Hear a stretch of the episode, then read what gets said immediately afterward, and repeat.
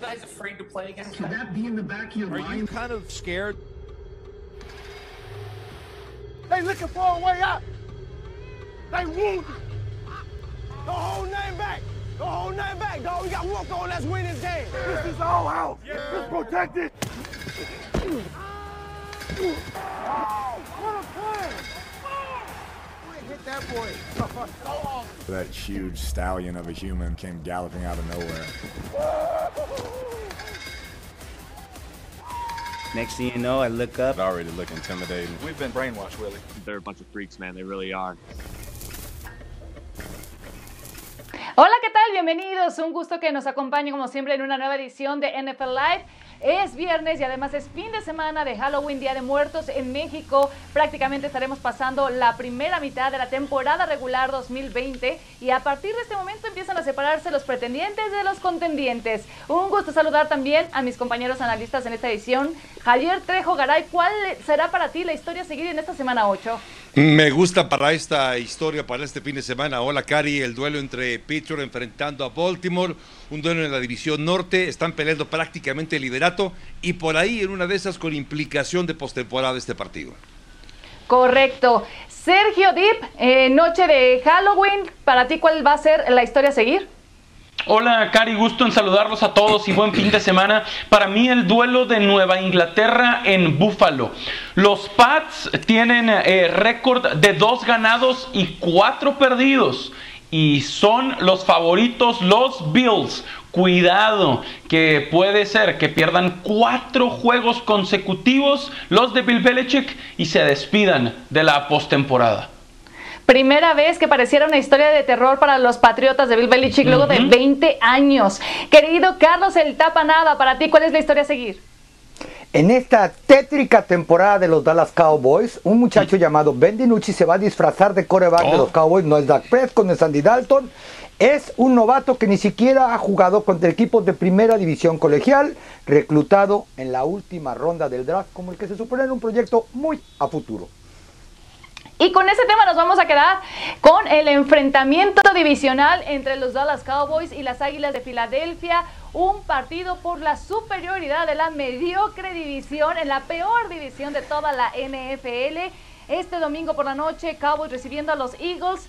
Y bueno, pues ante el protocolo de conmoción de Andy Dalton, luego del golpe que se llevó durante la semana 7, no ha entrenado durante toda la semana, por lo cual se encuentra en duda para poder jugar. Así que Ben DiNucci, como ya lo mencionaba eh, Carlos Nava, estaría siendo el titular, el tercer mariscal de campo de los Dallas Cowboys. Esto fue lo que dijo a propósito Ben DiNucci. Aquí estamos en la octava semana de mi año de novato. Tengo la oportunidad de salir en Sunday Night Football y hacer lo que amo hacer. No podría estar más feliz o más emocionado. Y todos ustedes con justa razón se estarán preguntando, pues, ¿de quién se trata? ¿Quién es Ben DiNucci? Este jugador del cual nunca habíamos escuchado antes de la semana 7 cuando tuvo que entrar al relevo luego del golpe de Andy Dalton. Bueno, pues él salió de la Universidad de James Madison en donde lanzó 45 pases de touchdown que lo ubican como el cuarto mejor en su historia. Fue elegido por los Cowboys en la séptima ronda del draft 2020. Fue la selección global número 231. Estaría iniciando así su primer partido en la NFL frente a las Águilas de Filadelfia en un Sunday Night Football en horario estelar, señores. ¿Puede Dinucci sorprendernos en Sunday Night Football, Sergio?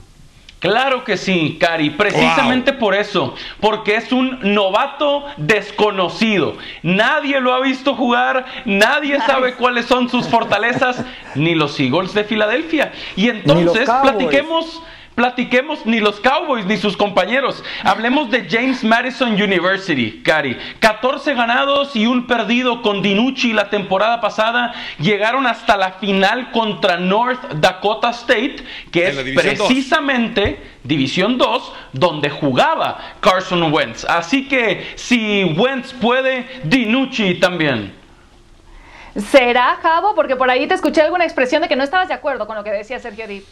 No, porque es un jugador que los argumentos que tiene creo que son bastante pobres cuando llegas a un equipo con la exigencia de los vaqueros de Dallas y cuando enfrentas en un domingo por la noche en horario estelar a las Águilas de Filadelfia. Porque además este jugador va a tener miedo, terror de enfrentar a una defensiva Cabo. como Filadelfia. Pero ¿sabes cuál? Miedo. Defensiva. ¿Sabes Las Águilas de? Filadelfia ¿Sabes cuál también tienen dos juegos ganados como los Cowboys, ¿eh? ¿Saben cuál Bueno, defensiva es a la que le debe tener miedo? Benucci, ¿a cuál le debe tener miedo? A la defensiva de los vaqueros de Dallas. Porque con lo pobre y lo mala que es esa defensiva, Javier. él sabe que tiene que salir al campo a buscar 35 puntos y además una inexistente línea ofensiva. Hay una pequeña ventaja, una pequeña Vamos, ventaja. Javier. Que Ah. las posibilidades que tiene o la expectativa que ha generado es tan poca que lo poco que haga puede ser incluso por encima de esas expectativas. Ahora Javier, sí, vamos a ponernos de acuerdo. Este muchacho conoció al entrenador Mike McCarthy porque se lo presentó en un elevador del hotel cuando iba a jugar la final de segunda división. Un ex asistente de McCarthy que era su coach en James Madison. Partamos de ahí. Segundo, cuando tu mejor corredor y uno de los capitanes dice, busqué video de él y no entiendo dónde está. Se ha portado buena onda los tres meses que ha estado con nosotros, me refiero a Ezequiel Elliott. Dice, tiene buen brazo, pues la verdad es que se ve muy, muy complicado. Ni en la peor pesadilla de Halloween, Jerry Jones pensó que en la semana 8 él iba a ser su coreback. Era un proyecto a muy, muy largo plazo. Y quizá el único dato positivo que podemos dar de él fue el pase que completó con Amari Cooper el fin de semana pasado. Después de eso, no tiene línea ofensiva, no tiene defensiva en general, en ningún aspecto, y además están siendo mal dirigidos por Mike McCarthy y Kellen Moore. Así que, la verdad, a pesar de que regrese Zach Martin o Joe Looney, se ve ahora sí que como una noche de brujas para los Cowboys Sí. y todo el día en general. Qué bien para Ben DiNucci que le llegue tan pronto una oportunidad de ese tamaño, horario estelar, en un duelo divisional, que bien podría colocarlos como líderes del este de la Nacional. Pero al mismo tiempo, qué presión, Javo, porque Sí. DiNucci debe estar consciente de los problemas que ha presentado el equipo de los Dallas Cowboys de ambos lados del balón todo el tiempo. Sí, porque tiene la, la cantidad de problemas que se acumulan para Dallas Cowboys son tantos que un mariscal de campo como los como es Dak Prescott no podía cargar al equipo. La ofensiva la hacía, hacía lo que podía, que hacía Sí mucho con la ofensiva, ¿eh? pero Javier, sí, claro, sí con la ofensiva sí. No, lo hacía muy bien Dak Prescott. A pesar de todo, con esa defensiva era imposible. Por eso yo creo que con este escenario, cuando ves que jugadores como Prescott o Andy Dalton no pueden, evidentemente debes tener mucho miedo. Coincido con el tapa, ¿eh? debe tener pánico. Dice que está muy contento, pero yo creo que no Sí, será tan fácil. Y yo, yo creo que este muchacho no tiene nada que perder. Todos esperamos que vaya, pierda, que no tenga un buen partido. Yo creo Claro. que eso le tiene que hacer sentir la confianza de llegar y soltar lo que tenga. Dicen que es muy rápido. Ni la prensa lo hemos podido ver porque el único Hmm. scrimmage abierto nos taparon los números y nadie sabíamos quiénes eran en la pretemporada. Fuera de eso, nadie sabemos más que lo que nos platican sus Correcto. compañeros. De lo poco o nada que ha hecho el equipo de Dallas, lo que de aquí en adelante puede hacer Ben DiNucci ya es ganancia. Vamos a ver el historial de los quarterbacks novatos en el equipo de la Estrella Solitaria y Ben DiNucci se estaría convirtiendo así en el quinto quarterback en hacer su debut con los Cowboys en Sunday Night Football. De los cuatro anteriores, solamente Tony Romo salió con el triunfo. Esto fue en la temporada 2006 frente a Carolina. Y el caso más reciente fue el de Kyle Orton, quien perdió ante los Eagles en el 2013. Vamos a seguir con este eh, mismo tema, pero vamos a brincar para hablar ahora del lado de los coaches. Recuerden que Mike McCarthy está llegando al equipo de los Vaqueros luego de una larga era con Jason Garrett en los controles. Buscaron a un entrenador con experiencia y experiencia además de Super Bowl. Aquí está el comparativo. Mike McCarthy y Doug Peterson han ganado dos partidos al frente de sus equipos esta temporada. Ambos tienen un diferencial de puntos negativo y el diferencial de entregas de Cowboys es el peor de toda la NFL. Por ello, nuestra pregunta es, ¿quién tiene la mejor situación o el mejor futuro en la actualidad eh, de estos dos entrenadores en jefe, Tapa? Yo creo que lo tiene Mike McCarthy porque llegar de entrenador en jefe a los. Cowboys como jubilarse, sabes que va a pasar muchas cosas antes de que te despidan, así ganes uno, dos o tres partidos. Y hay que ver lo que Jerry Jones dice cada semana sobre, se podrán ir todos los jugadores, pero yo creo en el proceso de Mike McCarthy que va de la manera correcta, por un lado. Por otro lado, vimos lo que pasó con Jason Garrett, fue una década. Y tercero, si algo le molesta a Jerry Jones, es dar su brazo a torcer conforme pasan los años. Cada vez está peor. Pero no hace muchos años Doug Peterson ganó el Super Bowl. ¿A poco ya Sí. se le acabó el crédito, Sergio? No, no, por supuesto. Eh, coincido contigo y por eso eh, no estoy de acuerdo con el tapa. Eh, el vestidor de Filadelfia cree en Peterson. El Claro. vestidor de Dallas quiere que se vaya Mike McCarthy, aunque no han llegado ni a la mitad de su primera temporada. Y entiendo lo que dice el Tapa. Tiene el apoyo del hombre más importante de la franquicia, que es el propietario, que es Jerry Jones. Pero ¿cómo Tapa le va a gustar a Jones el rumbo que está tomando el equipo Sergio. con McCarthy? No, ¿Cómo? imposible. Si ya, si Imposible. ya corrieron a todos los agentes libres defensivos que trajeron, y ahí sigue el coordinador defensivo y sigue el entrenador en jefe, es preferible, Yo creo que- va a decir Jones, que se vayan todos y se queda McCarthy. En- No. Entendí mal la pregunta quizá, Cari, porque por la respuesta de Tapa y Fiero, que se refiere a quién va a tener una mayor eh, tranquilidad y va a ganar mucho dinero, probablemente Mike McCarthy, pero si hablamos del futuro eh, deportivo de un equipo o con un equipo, sin lugar a dudas, Doug Peterson, porque con Mike McCarthy este equipo no va a nada. Creo que salió peor el remedio que la enfermedad. Y está Jason Garrett porque no funcionaba y está peor el equipo ahora porque, como dice Sergio, parecería que ya los jugadores ni le creen a Mike McCarthy. Hay por ahí quien anda extrañando a Jason Garrett, ¿eh? No me crean, pero así se las dejo. Y también es cierto que después de que ganaron el Super Bowl las Águilas de Filadelfia, el equipo ha venido a la baja, pero hay que considerar también todas las bajas que han tenido y además bajas de jugadores clave, Sergio. Sí, Cari, pero ¿sabes qué? Tienes razón en que han venido a la baja. Eh, en esa baja firmaron a Carson Wentz a una extensión de contrato histórica. Se le tiene que exigir. Eh, Independientemente de las lesiones, es una segunda selección global que gana más de 100 millones de dólares en su contrato. Si es que es el líder y lo prefirieron a él sobre Nick Foles, sobre todo en partidos como el de este domingo, lo tiene que demostrar. Sergio, y desde ahí ¿había él va a tener que rendir cuentas, perdón. Sí. ¿Por qué? Porque él fue el que decidió que Carson Wentz era el que se quedaba seguramente con toda Claro. la directiva presionándolo. Claro. Pero vamos a ponerlo también de esta manera. Ni en el peor momento de Jason Garrett tuvo grilla en el vestidor. El día que lo despidieron salieron los capitanes del equipo a decir que era culpa de ellos y no de su entrenador. McCarthy en cinco juegos ya tenía el vestidor encima. Sí. Antes de arrancar la temporada, señores, había muchas dudas sobre la durabilidad de Carson Wentz. Hasta el día de hoy, semana 8, no se ha lesionado. Se ha lesionado prácticamente todo el resto del equipo. Y de acuerdo al Football Power Index de ESPN, los Eagles tienen el 73% de probabilidades de vencer a los Cowboys en este duelo de Sunday Night Football. Y nosotros los invitamos a que no se pierdan este encuentro en punto de las 7 pm, tiempo del centro de México, por nuestra señal de ESPN Latin. Anótenlo en su agenda.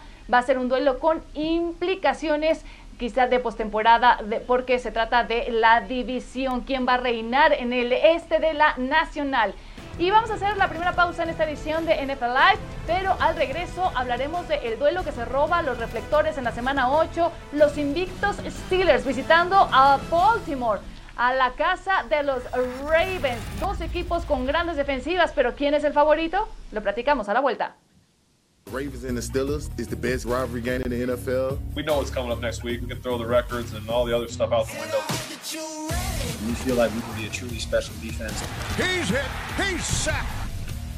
I'm just ready to play football, get this done. Touchdown Ravens. Let's go. We're back in the kitchen, man. It's AFC North ball. It's gonna be a lights out game. Estas son las principales historias a seguir en la semana 8 con el duelo por el norte de la conferencia americana. Los Steelers ante los Ravens. La ofensiva de Steelers está rankeada número uno en tiempo de posesión y quinta en puntos. Sin embargo, es la segunda peor en jugadas de más de 10 yardas, solo por debajo de los Jets. Lamar Jackson espera tener un mejor desempeño que en su único inicio ante los Steelers, donde acumuló tres intercepciones y cinco capturas. Es el MVP de la liga, pero esta campaña no se le ha visto brillando tanto como la anterior. Y este juego será una dura que ambas son donde mejores contra de campo. Y bueno, dos de los mejores quarterbacks de la temporada entonces estarán enfrentando en este partido que se disputará en Baltimore. Es preocupante el tema de los Steelers en cuanto a que toman ventaja al inicio de los partidos y después les cuesta mucho trabajo defenderla, mantenerla, pese a que los dos equipos cuentan con buenas defensivas. Vamos a hacer este comparativo, un frente a frente entre ambos mariscales de campo. Big Ben y Lamar Jackson se enfrentarán este domingo y ambos llegan con al menos 63% de completos y con más de 1100 yardas cada uno. Roethlisberger registra más pases de touchdown, pero Jackson tiene un mejor coreback rating. Nos espera así un gran duelo de corebacks. Sergio Dip, esto es escoge tu favorito. ¿Tú con quién te vas a quedar?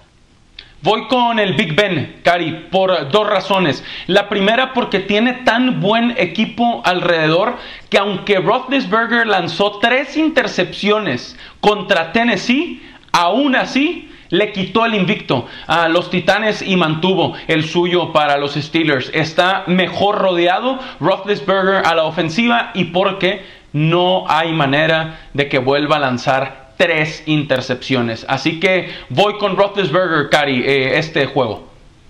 A pesar de sus 38 años de edad y su historial de lesiones, uno tiene que apostar también en, este, en esta clase de duelos a la experiencia de Ben Roethlisberger. Ahora vayamos a otro departamento, el ataque, el ataque terrestre. Y es que este duelo pues va a presentar un encuentro muy bueno entre eh, una ofensiva y otra. Ya mencionaba Sergio Deep, todas las armas con las que cuenta Ben Roethlisberger. Vamos a dar un repaso de ellos. Eh, la ofensiva de Ravens es la mejor de la liga en yardas por acarreo y yardas por partido, pero la de Steelers es la que menos touchdowns permite y es la segunda mejor mejor en promedio de yardas. Tapa nada, ¿con quién te vas a quedar? Escoge tu favorito. Yo me voy a quedar, Cari, con la defensiva contra la carrera de los Steelers. ¿Por qué? Ha sido muy malo el ataque aéreo este año de Lamar Jackson y compañía. ¿Qué sucede?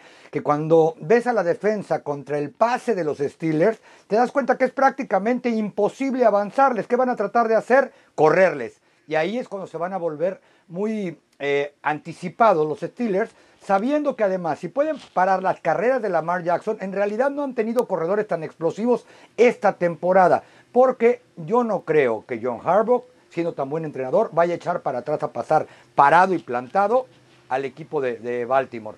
Incluso son las 31 eh, para pasar el balón, mientras que los Steelers son los que más capturan, los que más le pegan al coreback y los que mejores probablemente esquineros tienen en la NFL.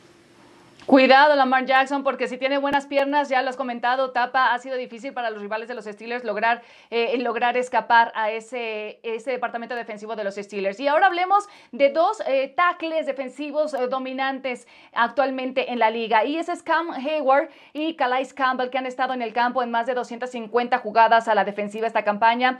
Campbell registra cuatro capturas de coreback a cambio de 1.5 de Hayward, ninguna forzado entregas de balón del rival. Javo, ¿Quién va a aterrorizar más las trincheras pensando que estamos en fin de semana de Halloween? Sí, sí, sí, por supuesto. Eh, acabas de dar un dato que para mí es muy revelador, Cari, las cuatro capturas que tiene Calais Campbell, porque además va a enfrentar a un coreback que tiene menos movilidad, es decir, es un blanco un poco más sencillo, entre comillas, claro, estás hablando de un futuro miembro del Salón de la Fama como es Ben Roethlisberger, pero apelando estrictamente a la movilidad, será más difícil que capturen a Lamar Jackson que capturar a, Ben Roethlisberger. Por eso creo que Calais Campbell puede ser un hombre que defina en buena medida la batalla en las trincheras. Me quedo con él para enfrentar a Ben Roethlisberger este fin de semana.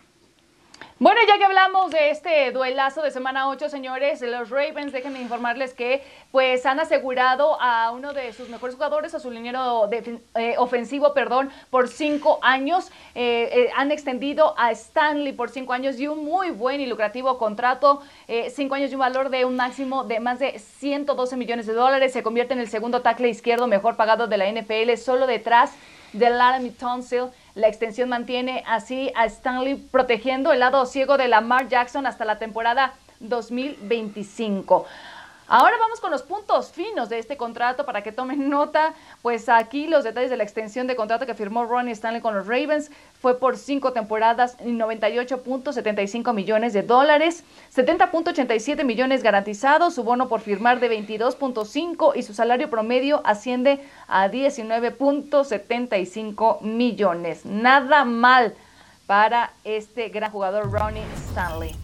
Y ahora brinquemos a otro duelo de semana 8, los Bills de Buffalo que no derrotan a los Patriotas de Nueva Inglaterra en un duelo de NFL desde el 2014. Este domingo buscarán cambiar la historia aprovechando el mal momento que están atravesando los Pats con apenas 28 puntos en total en sus últimas tres derrotas y con un Cam Newton que tiene cinco pases interceptados y ninguna anotación en sus últimos dos duelos. Escuchemos.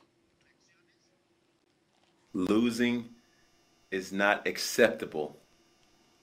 In this locker room, in this county, in this state, in this area in this region.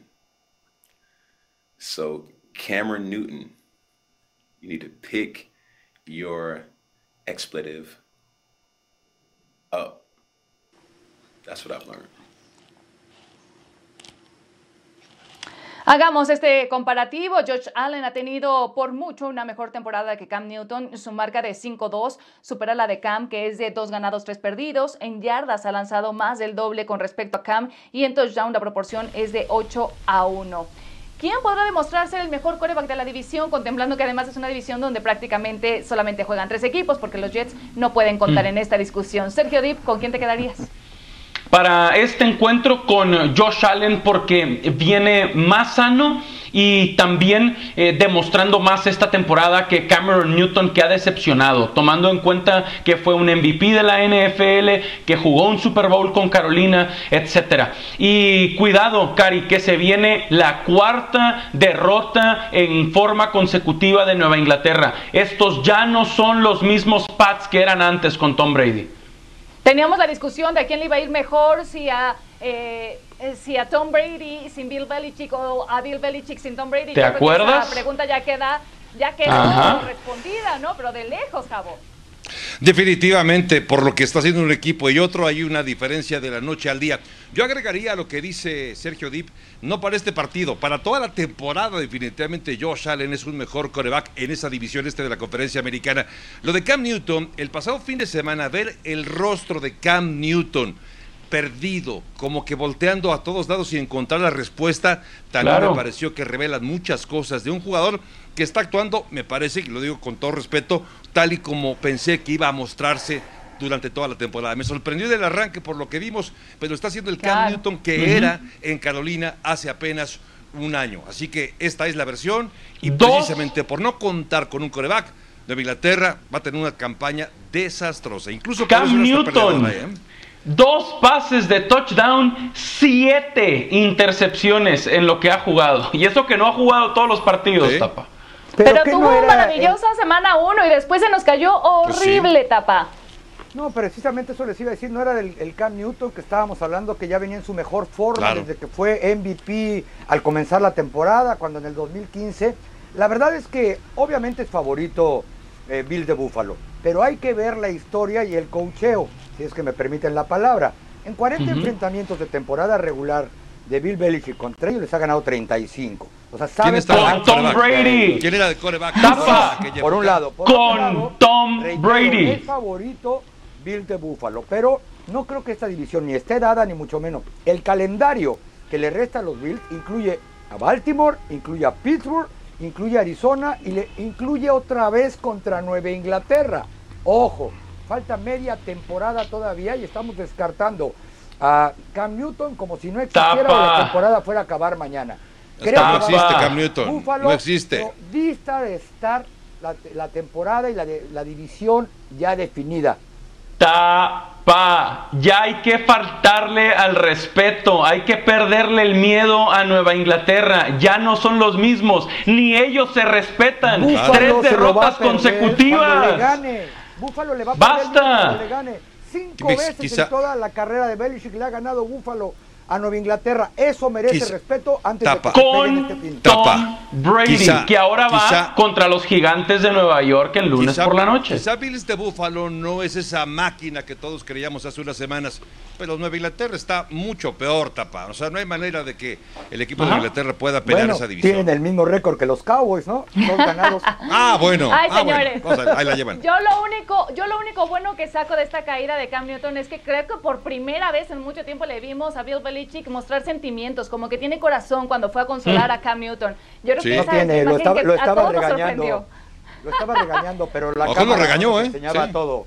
Sí, no, no tiene corazón, ¿eh? No, Bueno. no te dejes llevar, Cari. Está bien.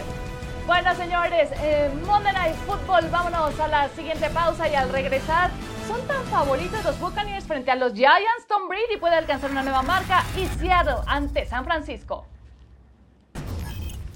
Buccaneers ante los Giants en Monday Night Football. Los neoyorquinos están clasificados en el puesto 31 en yardas ofensivas totales por juego y en puntos anotados. Su defensa de pases ocupa el puesto 21. Por el contrario, los Buccaneers traen eh, la tercera mejor ofensiva anotadora y la tercera defensiva general. Tom Brady no ha sido capturado en los últimos ocho cuartos que jugó esta campaña, mientras que la defensiva de los Giants está empatada como la octava mejor en derribos eh, de coreback con 18. ¿Acaso creen que existe, un- aunque sea una mínima posibilidad de que los Giants puedan sorprender a los Buccaneers de Tampa Bay y capturar a Tom Brady, Sergio? Capturarlo, sí, puede ser, puede pasar, Cari. Hay muchas veces que Brady para protegerse, siendo muy inteligente en cuanto ve venir a un defensivo, él mismo va al terreno de juego y concede, digamos, la captura. Pero eso no quiere decir que Nueva York le va a sacar un susto a Tampa Bay. No hay manera, Cari. Lo ganan los Wow. Bucks en Nueva York. ¿Por qué dices wow, Javier? Por el no hay manera, no hay manera que dice Sergio Dipe, eso es la frase prohibida. Si hay este manera, show. Javo, ¿en serio? ¿De qué? ¿De que pie? No, claro que no hay manera, pero no quiero repetir Ah. esa frase, mi querido Sergio. Ahí está, Quiero, quiero ahí buscar está. la forma diferente para decir que yo creo que va a ganar Tampa Bay. Poco hemos hablado Claro. de la línea ofensiva. ¿Se acuerdan que hace unas semanas cuando arrancaba la temporada decíamos es que la defensiva, la línea ofensiva ha mejorado muchísimo y no hemos hablado de ella? Hablamos de la defensiva que es la segunda mejor de toda la NFL, me refiero a la de los Bucks, pero la línea ofensiva cómo ha crecido, el tiempo que le están dando a Tom Brady es notable. No creo incluso que lo vayan a capturar una sola vez este próximo lunes.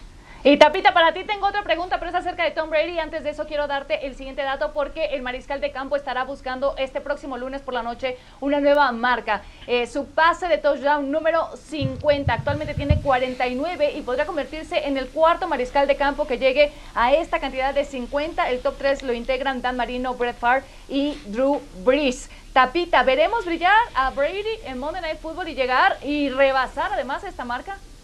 Pero por supuesto, si esta semana le toca jugar contra los patitos feos de Nueva York, por llamarlo de alguna manera, vamos a ponerlo así, no solamente no lo han capturado, 14% de ocasiones que sale para atrás a pasar el balón, se le acercan los defensivos, es decir, tú sabes que Brady se planta, levanta el brazo y estás ejecutado. La defensa de los Giants contra el pase es malísima. Y no solamente va a hacer eso Tom Brady, sino que también le va a brindar a los Bucaneros en la mejor marca después de ocho partidos en su historia empatada ya una vez. Pero este equipo, la verdad, tiene este lunes por la noche para lucirse frente a unos Giants que además de que no tienen ofensa ni defensa, regalan el balón de manera continua. Bueno, no podría parecer un partido más dispar. Eh, el equipo de los Tampa Bay Buccaneers eh, son actualmente los líderes del sur de la Nacional, mientras que su rival, los neoyorquinos, son el peor equipo en la peor división de toda la liga, el este. No hay manera, Cari. No. Díganlo No. conmigo. No hay manera. Yo ya lo No dije, pasa no hay manera. nada. Oye, que miedo. estaba viejito. Ok, ok, no hay manera. Ok. Bien. Invitación. Todos listos para ver el Monday Night Football a través de ESPN, Buccaneers ante los Giants, 7 pm, tiempo de México, 8 pm, tiempo del Este, por ESPN Latin y por ESPN Deportes. No se lo pierdan. Y ahora la historia reciente nos ha demostrado que los juegos entre los 49ers y los Seahawks en la era de Shanahan Carroll siempre se reducen a grandes jugadas. Este va a ser un duelazo, dos equipos con marca ganadora en la mejor división o la más competida de la liga. La defensa de los Seahawks es simplemente terrible, no ha mejorado desde que comenzó la campaña. La unidad ha cedido 2.875 yardas eh, totales esta temporada, la mayor cantidad de cualquier equipo en la historia de la NFL en seis juegos. Y los últimos tres partidos entre ambos equipos se definieron por menos de seis puntos. El más reciente fue donde San Francisco detuvo a Seattle en la yarda 1 para quedarse como el mejor sembrado de la Nacional la campaña pasada, ¿se acuerdan? Los otros dos se definieron en tiempo extra, así que esto pinta para ser un duelo cerrado. 49ers será que da a los Seahawks su segunda derrota de manera consecutiva luego de que perdieron el invicto en la semana 7 etapa. No, eh, con el entrenador Pete Carroll es muy difícil pensar que van a cometer los mismos errores de manera consecutiva. Es uno de los mejores que hay en la liga, por un lado. Por otro lado, no creo que la ofensiva de San Francisco esté lista para un duelo contra Russell Wilson y compañía. Tardan demasiado en, anotar los 49ers. Se basan en el ataque terrestre. Y ojo, esta defensa que mencionaste, que era malísima de Seattle, se ha cerrado en dos ocasiones en el momento más clave, para ganarle a Nueva Inglaterra y para ganarle a Minnesota. ¿Qué tenía Nueva Inglaterra y Minnesota en común? Que le quisieron ganar por carrera, faltando nada en zona de gol, y ahí se cerró. ¿Cómo se llama eso? Cocheo de Pete Carroll y Russell Wilson en la oficina. Bueno, con lo que menciona Tapa, Javo y aparte la adición que tuvieron vía canje de Carlos Dunlap, ¿podremos ver una defensiva mejor en el equipo de Seattle? No, no lo creo, porque es un equipo que sigue padeciendo. Ese es el, el, eh, talón de Aquiles de Seattle, una, la defensiva que no, de- no defiende nada. Irónicamente, estos dos equipos eran mejores el año pasado. Ninguno de los dos está a ese nivel. El único que está a un nivel arriba, superlativo, es Russell Wilson, y esa es la gran diferencia entre uno y otro. Así que tratar de detener a Russell Wilson con la defensiva de San Francisco, que el año pasado estaba en la discusión de ser la mejor de la NFL, no será posible. Yo creo que no habrá sorpresas, no habrá dos derrotas consecutivas para Seattle en esta semana 8. Mmm, Cari, yo no lo descarto. San Francisco viene de anotarle 33 puntos a los Patriotas en Nueva ¿A qui- a Inglaterra. quién? Aunque, aunque Garoppolo lanzó dos intercepciones. Aunque no son los mismos Pats, Jeff Wilson Jr. por tierra, más de 100 yardas, tres touchdowns. Brandon Ayuk por aire, más de 100 yardas. Si Jimmy G cuida la pelota, cuidado San Francisco en un tiroteo de más de 30 puntos por equipo. Exactamente, sí. El equipo de Arizona le hizo partido, Tapa, a los Seattle Seahawks. Y no me digas que es un mejor equipo que el equipo de Seattle. No, no, y son mucho menos explosivos. Una cosa es que le anote 33 puntos a quién? A Nueva Inglaterra. Sí, claro. Y otra Sí. cosa, tratar de mantenerte en un ritmo ofensivo como el que ha mostrado Russell Sí, Wilson. no. El coreback que completa más pases de 20 yardas o más, el que más touchdowns tira y el que tiene por lo menos dos receptores, si no es que tres, Tyler Rocket y DK Metcalf, que pueden atrapar lo que sea de manera vertical. Este va a ser Mm. el problema. Claro. Entonces Sí, no digan veía- que no hay manera que Seattle pierda contra San Francisco, por No, favor. no, si A hay ver. manera, si hay manera. Any Ah. Sunday, esta es la NFL. Ah, Y bueno, Este y- sí que y- es de y los pronóstico 49ers no son los. Giants. Exacto. Claro. Es- este sí que es un duelo de pronóstico reservado. Juegazo. Los dos equipos se ven bien, pese a todas las lesiones que ha tenido San Francisco en esta campaña. Es muy meritorio, meritorio todo lo que han hecho y ya lo decía hace unos minutos, es la mejor división. Todos los equipos en esta división aparecen con marca ganadora, así que va a ser un duelo de poder a poder. Y hasta aquí vamos a dejar el tema y vamos a la siguiente pausa para regresar a hablar del Thursday Night Football. ¿Qué pasó ayer? El equipo de Atlanta tomó ventaja en el último cuarto y ¿qué creen? Esta vez sí logró quedarse con la victoria. Ya volvimos para hablarlo y más de la semana 8. Estamos de regreso, Falcons ante los Panthers en el arranque de la semana 8. Vamos a ver eh, las acciones del segundo cuarto. Flip Flicker. Pase de Teddy Bridgewater, 29 yardas, completo con Samuel, el touchdown, Sergio.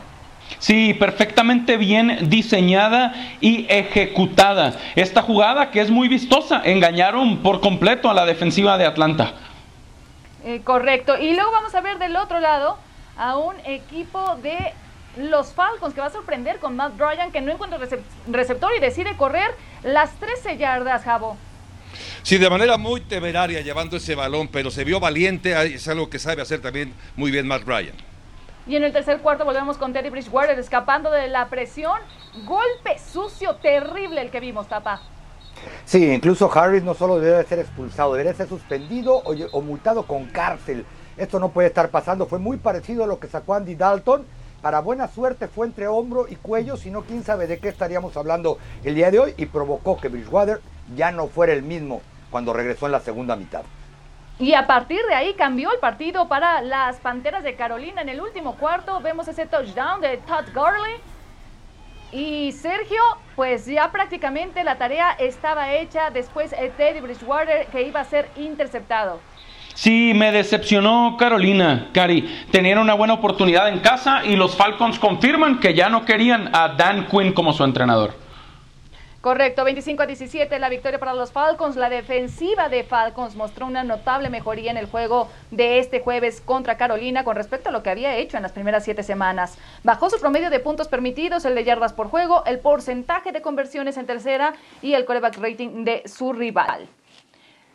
Y ahora hablemos de más de lo que viene en esta semana 8. Los Miami Dolphins anunciaron que su coreback novato Tua Tagovailoa asumirá como titular cuando enfrenten a Los Ángeles Rams después de venir de una semana de descanso.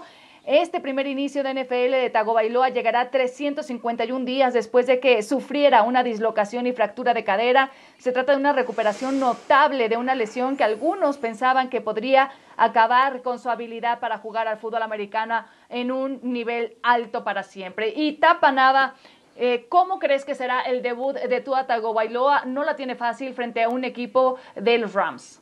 Creo que va a ser terrible por donde le veas. Va contra una línea defensiva que da miedo, encabezada por Aaron Donald. Tú lo acabas de decir, prácticamente un año sin jugar y nunca ha jugado en la NFL. Segundo, creo que varios de sus compañeros no están nada contentos porque no entienden la decisión de que cuando el equipo tuvo su mejor victoria, la más clara, hayan sacado al coreback Fitzpatrick de la titularidad para de un dedazo poner a Tua Tagovailoa porque no ha hecho nada para ganarse, salvo ser reclutado en la primera ronda. Entonces, yo creo que aquí donde Tua va a tener que demostrar que no solamente tiene carácter y nivel para jugar NFL, sino para demostrarle a sus compañeros que puede. Si a eso le sumamos que Aaron Donald tiene ocho capturas esta temporada, que ni con doble bloqueo lo frenan, la verdad es que le tocó bailar, no precisamente con la más guapa.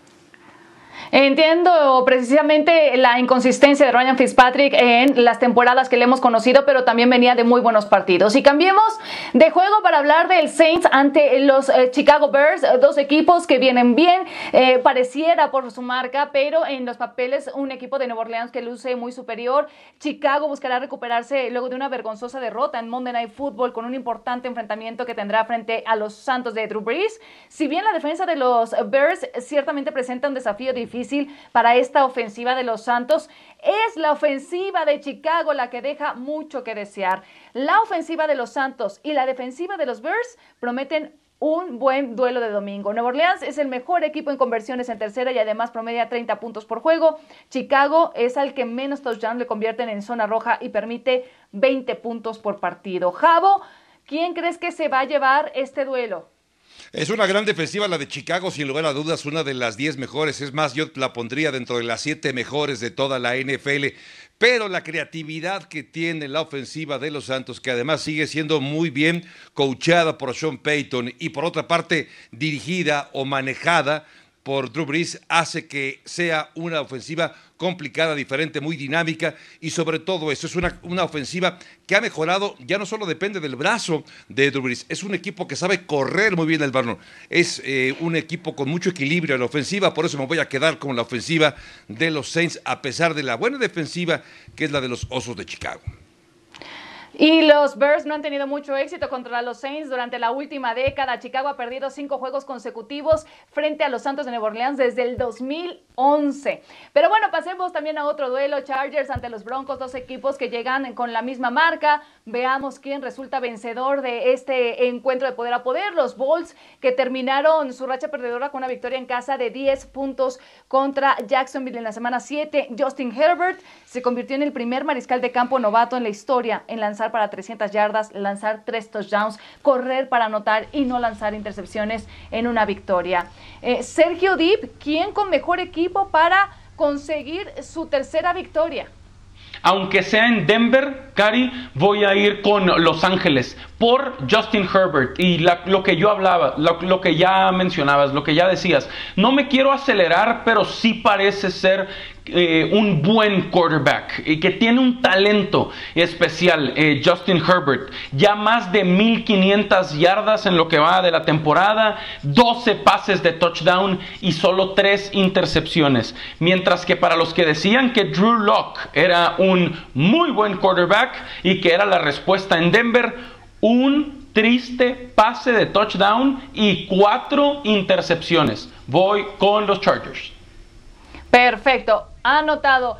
Y señores, ahí dejamos esta dinámica nada más este, para pasarles a ustedes un repaso breve de los tiempos actuales que estamos viviendo frente a la pandemia del COVID-19 y los casos que se han presentado en la NFL. Hay que destacarlo de manera muy, muy controlada.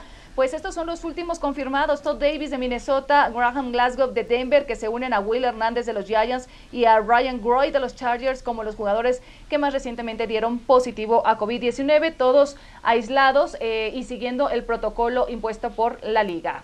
Vamos a hacer la siguiente pausa, no se despeguen al regreso.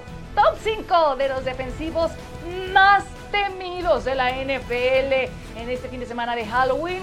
¿Quién va a aterrorizar esta semana 8 a los rivales en los emparrillados? Le platicamos al regreso.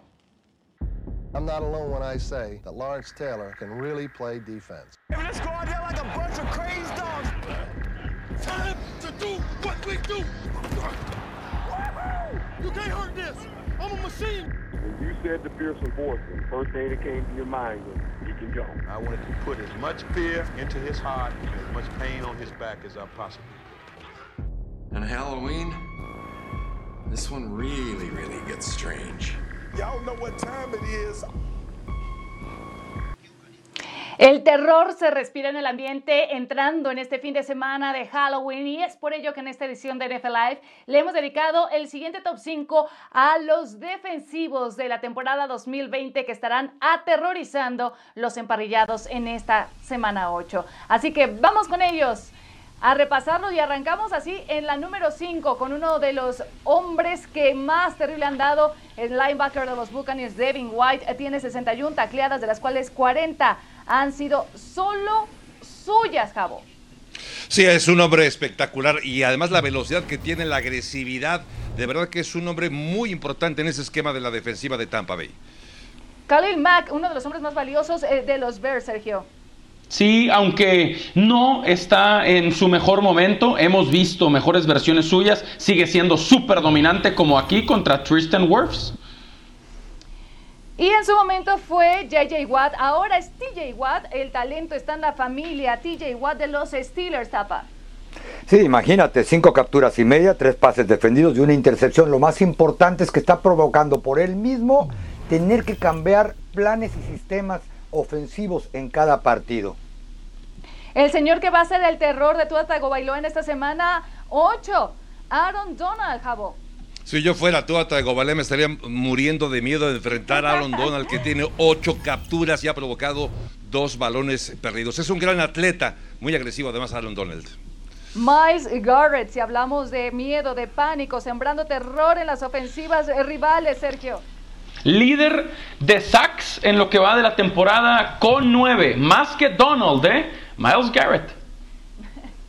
¿Quién de todos estos que ya hemos repasado será el defensivo más temido de la liga? Y me quedo de una vez contigo, Sergio.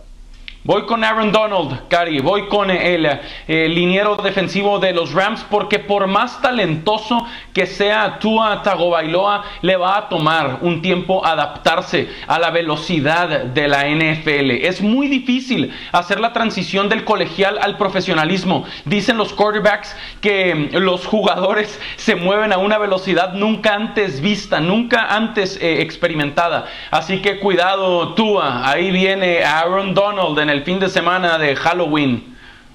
Así es, uno de los jugadores mejor rankeados de toda la liga sin importar posición, Jabo. ¿Tú también te quedas con Donald? No, me quedaría, ¿sabes qué? Con la defensiva de Tampa Bay, con Delvin White, pero también con Shaquille Barrett voy a ponerlo en esta ecuación porque son dos jugadores muy importantes y además van a enfrentar a un coreback que es proclive a soltar los balones. Me refiero a, a, a Daniel Jones. Así que va a ser una noche de pesadilla, por supuesto, para Daniel Jones y tener a esos dos cuidado. Va a ser una noche larga, ¿eh? Para no dormir seguramente en varios días Daniel Jones. ¿Escogerías a alguien diferente, Tapa? Sí, pero del mismo equipo, con esa defensiva de los Bucaneros de Tampa Bay, enfrentando un coreback que no solamente suelta el balón, incluso puede imponer marca de tres rachas consecutivas con al menos ocho fumbles por partido, sino que va a enfrentar a Jason Pierre-Paul. Conoce perfectamente y no salió bien de los gigantes de Nueva York.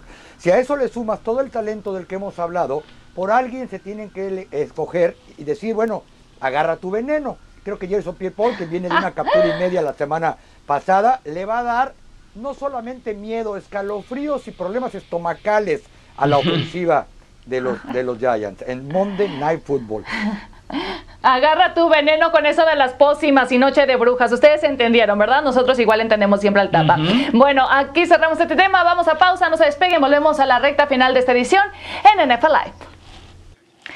El receptor abierto veterano de los New England Patriots, Julian Edelman, se sometió a un procedimiento preventivo de la rodilla y se espera que se pierda el partido ante los Bills. De hecho, estuvo hasta entrenando el pasado miércoles, pero eh, ya ha arrastrado estas molestias en la rodilla desde hace tiempo, por lo menos todo lo que va de la temporada, así que de manera preventiva se decidió que iba a pasar por el quirófano. Pronta recuperación y hablemos ahora del mariscal de campo de los Jacksonville Jaguars, Gardner Minshew, que tiene múltiples fracturas y un esguince de ligamento en el pulgar derecho. Ha tenido molestias desde el partido de Jacksonville del 11 de octubre frente a los Texans y bueno, pues eh, no le informó al equipo sobre el dolor hasta después del último juego que eh, pues fue ante los Chargers, lo que provocó que le tomaran rayos X y ahí salió la revelación de todas las fracturas que presentaba. Hablando de lesiones, este es el reporte de cara a los juegos del domingo. El corredor Aaron Jones y el receptor Michael Thomas, Divo Samuel, Julian Edelman y Neil Harry quedaron descartados, por si usted lo tenía en su fantasy. El quarterback Andy Dalton y los corredores Carlos Hyde y Mark Ingram están en duda. El corredor Dalvin Cook y el receptor Allen Robinson aparecen también como cuestionables. Y vamos ahora rápido con algunos pronósticos de algunos partidos que no llegamos a tocar como tema. Sergio Deep, hablemos de Jets ante los Chiefs. Livion Bell, ¿será que se puede lucir contra su ex equipo? Seguramente sí, Cari, y es un abusivo, porque pasó del peor equipo de la NFL al campeón y está muy bien rodeado, así que sí, seguramente se va a lucir. A ver, tapa Minnesota ante Green Bay. ¿Será que los Vikings puedan sorprender al equipo de Aaron Rodgers? Es muy, pero muy poco probable. Green Bay, por más que sea un clásico del norte de la Nacional, es muy superior en cada línea a este equipo de Minnesota. Javo, Colts ante los Lions. ¿Pueden los Lions dar el golpe de autoridad en este partido? Sí, sí que pueden. Yo creo que Detroit puede llevarse la victoria. Incluso los he de, de confesar que los puse como ganador en los picks que Ah. tenemos en la Bien. página de ESPN. Se lleva la victoria Detroit sobre los Colts. Va a ser la sorpresa de la semana. Perfecto. Sergio, vuelvo contigo. Raiders ante los Browns. ¿Será que los de Las Vegas suman su cuarta victoria? Cleveland es favorito, pero los Browns me dan esta sensación de que después de que ganaron de último minuto contra Cincinnati, festejaron, se volvieron locos y ganan los Raiders en Cincinnati. En Cleveland. Ahora sí que la última y nos vamos. Eh, Titans ante los Vegas. Tapa, tapa, eh, ¿Posibilidad para Cincinnati? Cero, prácticamente nula. Una cosa es que hayan tenido sus golpes de suerte, a otra cosa que sean un equipo que puede ganar. Bueno, nos despedimos. Gracias. Disfruten de la Gracias. semana 8.